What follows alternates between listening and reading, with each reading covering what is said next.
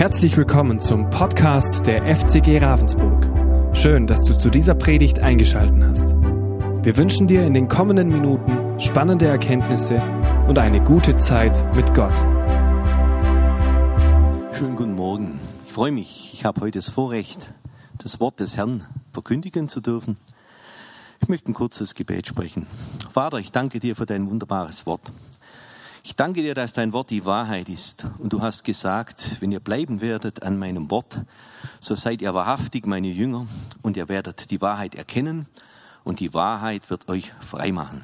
Danke für dieses freimachende Wort, Herr Jesus, auch heute Morgen. Amen. Ja, ich möchte gleich starten mit meinem Thema. Ich habe vom Herrn ein besonderes Thema aufs Herz gelegt bekommen. Und zwar ist das etwas eine längere Geschichte, keine Sorge, es geht jetzt keine Stunde, aber es sind insgesamt 20 Verse, die möchte ich jetzt einfach lesen. Es ist das Wort des Herrn, es ist sein wunderbares Wort und wir lassen es einfach wirken in unserer Mitte. Ich lese jetzt aus 1 Samuel 1 die Verse 1 bis 20.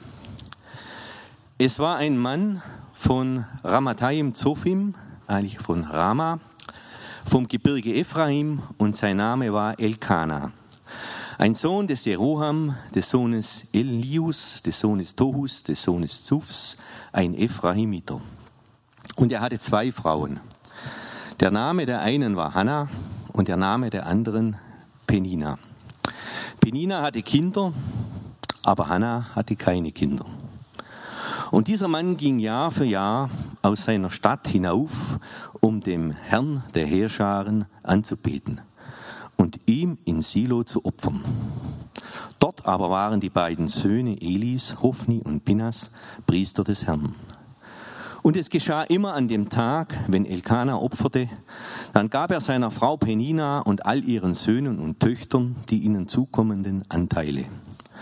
Aber Hannah gab er einen besonders großen Anteil, denn Hannah hatte er lieb.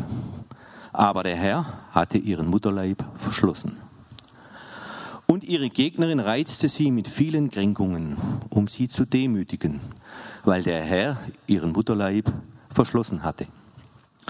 So geschah es Jahr für Jahr, immer wenn sie zum Haus des Herrn hinaufzog, reizte jene sie. Dann weinte sie und aß nicht. Aber Elkanah, ihr Mann, sagte zu ihr, Hannah, warum weinst du? Und warum isst du nicht? Und warum ist dein Herz betrübt? Bin ich dir nicht mehr wert als zehn Söhne? Da stand Hannah auf, nachdem sie in Silo gegessen und getrunken hatten. Der Priester Eli aber saß auf einem Stuhl am Türpfosten des Tempels des Herrn. Und sie war in ihrer Seele verbittert und sie betete zum Herrn und weinte sehr. Und sie legte ein Gelübde ab und sprach, Herr der Herrscharen, wenn du das Elend deiner Magd ansehen und meiner gedenken und deine Magd nicht vergessen wirst und deiner Magd einen männlichen Nachkommen geben wirst, so will ich dem Herrn alle Tage seines Lebens geben, ihn dem Herrn alle Tage seines Lebens geben, und kein Schermesser soll auf sein Haupt kommen. Und es geschah, als sie lange vor dem Herrn betete, achtete Eli auf ihren Mund. Hannah aber redete in ihrem Herzen. Nur ihre Lippen bewegten sich, aber ihre Stimme hörte man nicht. Da meinte Eli, sie wäre, sie sei betrunken. Und Eli sagte zu ihr, wie lange willst du dich wie eine Betrunkene benehmen? Mach, dass du deinen Rausch los wirst. Aber Hannah antwortete und sagte, nein, mein Herr, ich bin nichts anderes als eine betrübte Frau. Wein und Rauschtrank habe ich nicht getrunken, sondern ich habe mein Herz vor dem Herrn ausgeschüttet. Halte deine Magd nicht für eine verkommene Frau, denn aus meinem großen Kummer und Herzeleid habe ich so lang geredet. Eli antwortete und sagte, geh hin in Frieden. Der Gott Israels wird dir deine Bitte erfüllen, die du von ihm erbeten hast. Sie sagte, lass deine Magd Gunst finden vor deinen Augen.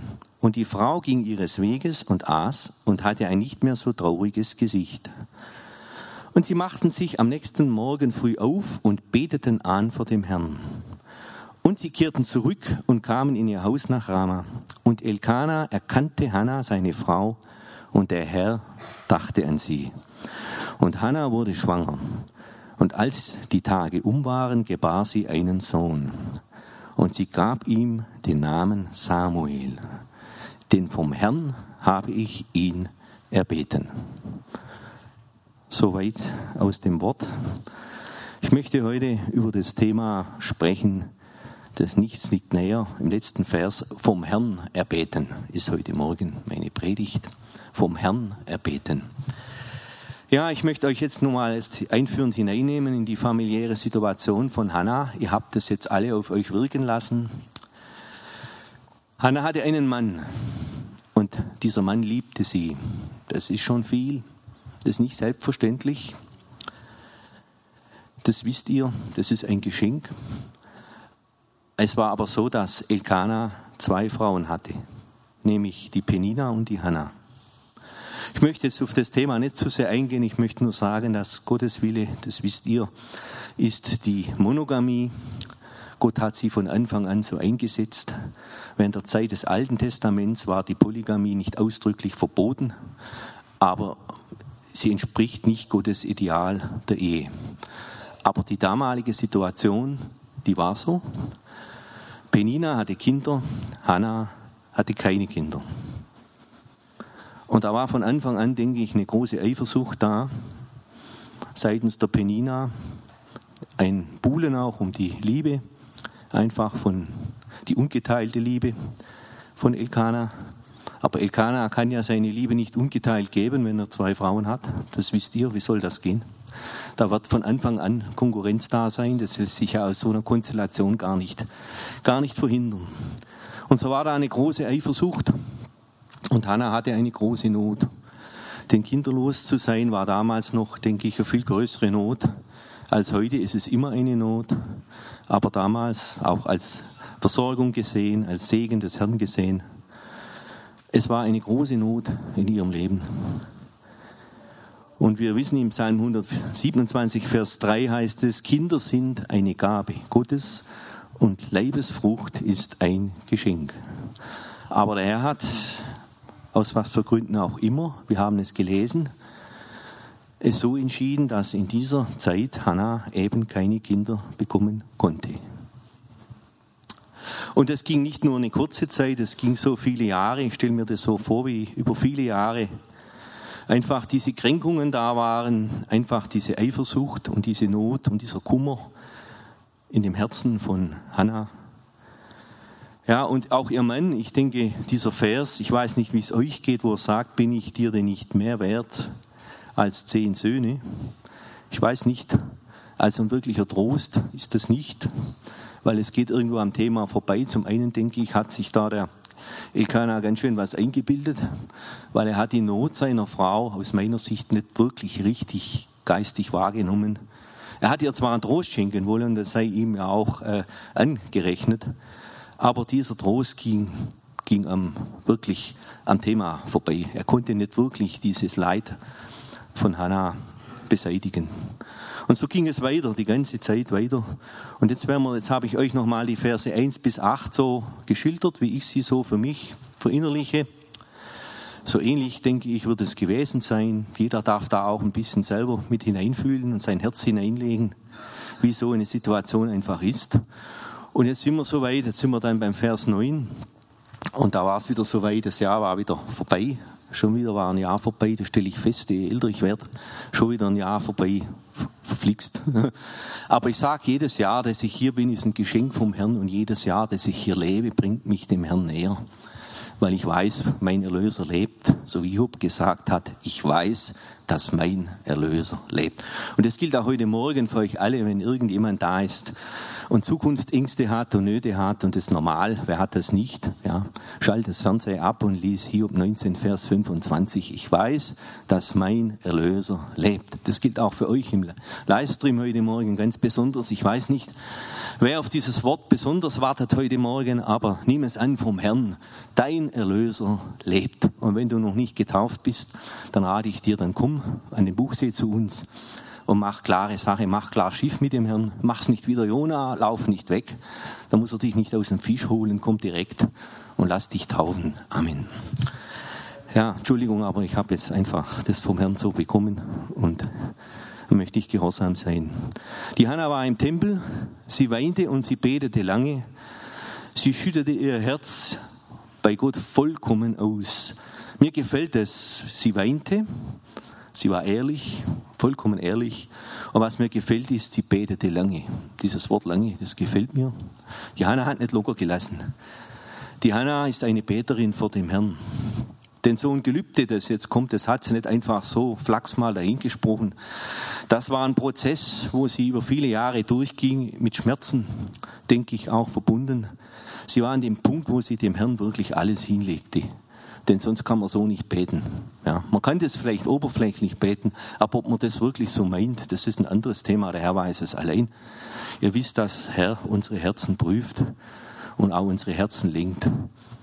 Und ja, die Hanna hat das einzig Richtige gemacht. Sie hat ein Gelübde, das war einfach vom Herrn empfangen. Hat sie gesagt, wenn du mir einen Sohn gibst, dann will ich dir ihn geben für alle Tage seines Lebens. Ich finde es total stark. Sie sehnt sich nach etwas. Sie erleidet viel Not und viel Kram, viel Pein. Und dann wünscht sie sich das und gleichzeitig gibt sie das, was sie sich wünscht wieder an den Herrn zurück. Was ist das für ein Versprechen? Ein wunderbares Versprechen. Aber ich kann euch raten, lasst euch das vom Herrn schenken, wenn ihr in so einer Situation seid, die auswegslos ist. Bei Gott gibt es keine auswegslose Situationen. Die gibt es bei Gott einfach nicht. Bei Gott gibt es immer einen Ausweg. Egal wie er aussieht. Wir wissen nicht, wie Gott es führt, aber eins ist klar. Das, was bei den Menschen nicht möglich ist, ist bei Gott möglich. Und Eli, jetzt kommt das nächste, jetzt hat sie eine starke Zeit mit dem Herrn gehabt, ja. Und dann kommt der Priester des Herrn dazu und sieht es. Und ich weiß nicht, wie es euch dabei geht, aber ich finde es also schon sehr herausfordernd, wo er sagt, sie sei betrunken. Ja. Er wirft ihr das so knallhart hin. Er hätte ja mal hingehen und fragen können, was ist los? Einfach mal gucken, mal die Lage sondieren. Hätte ich vielleicht so gemacht, ein bisschen vorsichtiger. Aber nein, der wirft ihr wirklich vor, sie sei betrunken. Und wie hat die Hanna reagiert? Also ich glaube nicht. Man, man hätte ja vielleicht auch ein gewisses Verständnis, wenn die Hanna jetzt sich verärgert, äh, immer mal sagt, klar sagt, was Sache ist, weil er als Priester ja nur wirklich nicht gerade sehr einfühlsam hier unterwegs ist, ja, auf ihren Gefühlen da nur rumtrampelt, in der tiefsten Not. Und was hat die Hanna gemacht? Nein, sie nennt ihn Herr und sie respektiert ihn in seinem Priesterdienst, von Gott eingesetzt. Sie weiß, dass er dort ist, weil Gott es so bestimmt hat. Und ich habe mir so überlegt, was sind so die Reaktionen, was sind so diese Hannah-Haltungen, die ich mir einfach auch so wünsche. Ich habe mir so ein paar Attribute notiert. Hannah ist eine Beterin. Ich kann bei Hannah auch tiefe Gottesfurcht erkennen. Das sieht man im Umgang, wie sie mit dem Priester umgeht. Ja. Ich kann auch viel Aufrichtigkeit bei Hannah erkennen. Sie war einfach ehrlich mit sich selbst und hat auch dem Priester klar gesagt, was Sache ist. Die hat ihm nichts vorgemacht, keine fromme, geistige, irgendwelche Sprüche. Die hat ihm einfach gesagt, wie es ihr geht. Die war einfach ehrlich. Ja, und sie hat aber Glauben und Demut gehabt. Und da ist einfach auch eine Verheißung drauf. In Sprüche 22,4 heißt es, der Lohn der Demut und der Furcht des Herrn ist Reichtum, Ehre und Leben. Auf Gottesfurcht gibt es eine Verheißung und die heißt Leben. Ja, und Hannah ist auch eine Anbeterin. Wir wissen dann im Vers später 19 haben wir gelesen, als sie dann von Eli diesen priesterlichen Segen bekommen hat, wo er sagt, geh in Frieden, dann hat sie Frieden bekommen, zum Teil. Sie ist aber nicht nach Hause gegangen. Sie sind am nächsten Morgen erst nochmal in den Tempel zum Anbeten gegangen. Und erst danach sind sie wieder zurückgegangen nach Rama. Und dann, ihr habt es gelesen, Hannah hält das Gelübde, der Samuel kommt zur Welt. Und der Dienst von Samuel ist ein wunderbarer Dienst. Wir wissen das, die Bibelkundigen unter euch, dass es so ein Brückendienst einfach von ihm war, von dem Zeit der Richter bis hin zur Aufrichtung des Königreiches über Saul zu David. Und dann weiter. Später lesen wir noch, das haben wir jetzt hier nicht gelesen, aber das ist, denke ich, möchte ich nicht unerwähnt lassen, dass der Herr, als Hannah dann kam und den Samuel dem Priester übergab, der Priester noch einmal einen Segen über ihnen aussprach über sie und über ihren Mann. Wohlgemerkt, das war auch nicht selbstverständlich damals, dass ihr Mann, er hat das letzte Wort. Er hätte auch sagen können, den Samuel, den lassen wir zu Hause. Du hast ihn ja so lange unter Tränen erbeten, den geben wir nicht her. Auch ihr Mann hatte da ein Ja von Gott und hat ihm zugestimmt. Äh, ja, sodass dann der Samuel wirklich den Dienst antreten konnte bei Eli. Und der Herr segnete Hannah und Hannah bekam noch drei Söhne und zwei Töchter. Und der Name Anna hat auch eine wunderbare Bedeutung aus dem Hebräischen. Er bedeutet, man kann ihn übersetzen mit die Begnadete oder die Anmutige. Das finde ich eine wunderschöne Metapher einfach für dieses Bild, was da drin ist.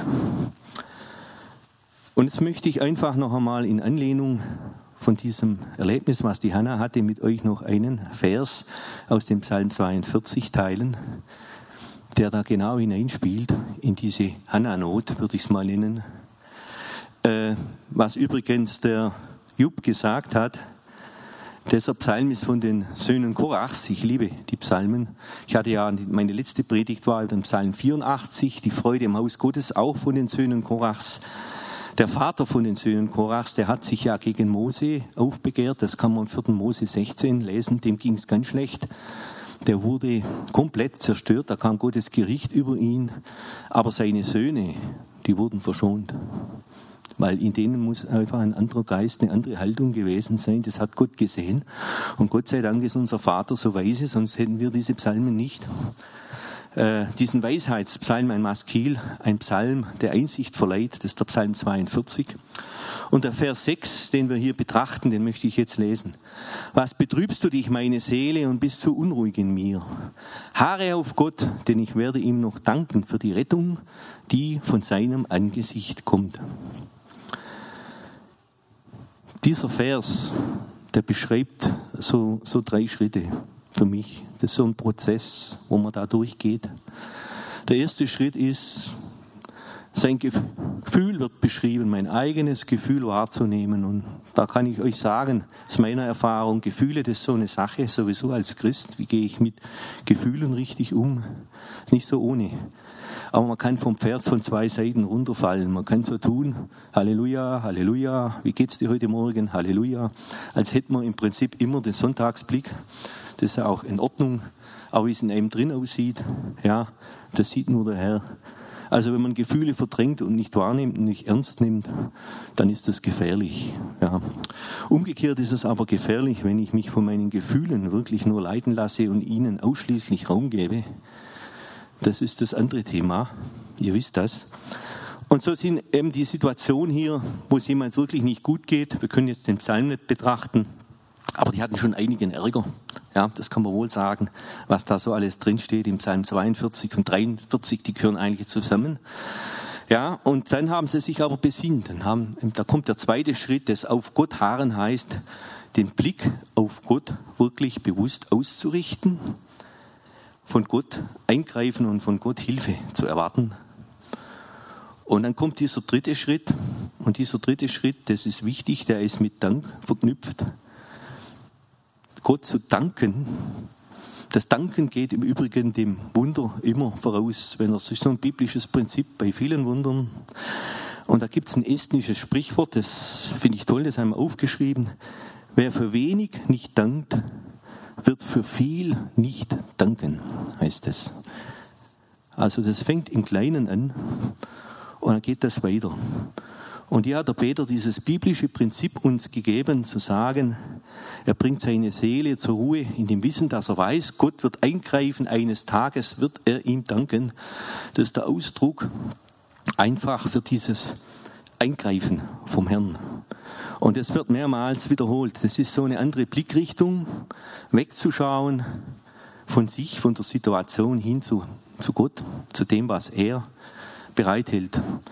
Und das ist auch im Psalm 121 wunderbar beschrieben, was heißt, ich hebe meine Augen auf zu den Bergen und ich sage, woher kommt meine Hilfe? Meine Hilfe kommt von dem Herrn, der Himmel und Erde gemacht hat. Und das ist ein wunderbares Wort.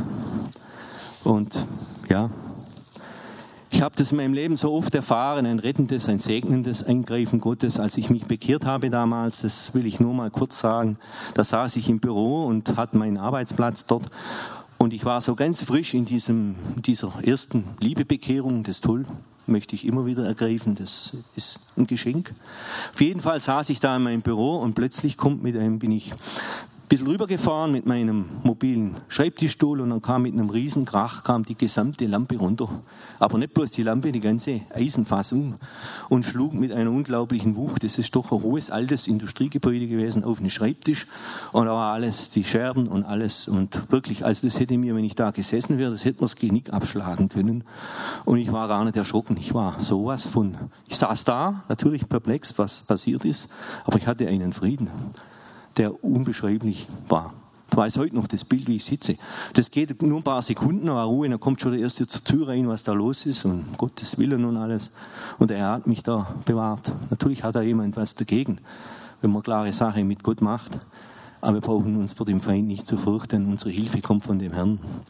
Und er hat rettend eingegriffen der Hausmeister konnte es nicht fassen, der hat gesagt, das ist noch nie passiert hier. Das ist ja auch ein Sicherheitsthema an der Firma, das wisst ihr heute noch mehr natürlich. Weil was, da wäre was los gewesen mit Berufsgenossenschaft und alles, wenn da was passiert.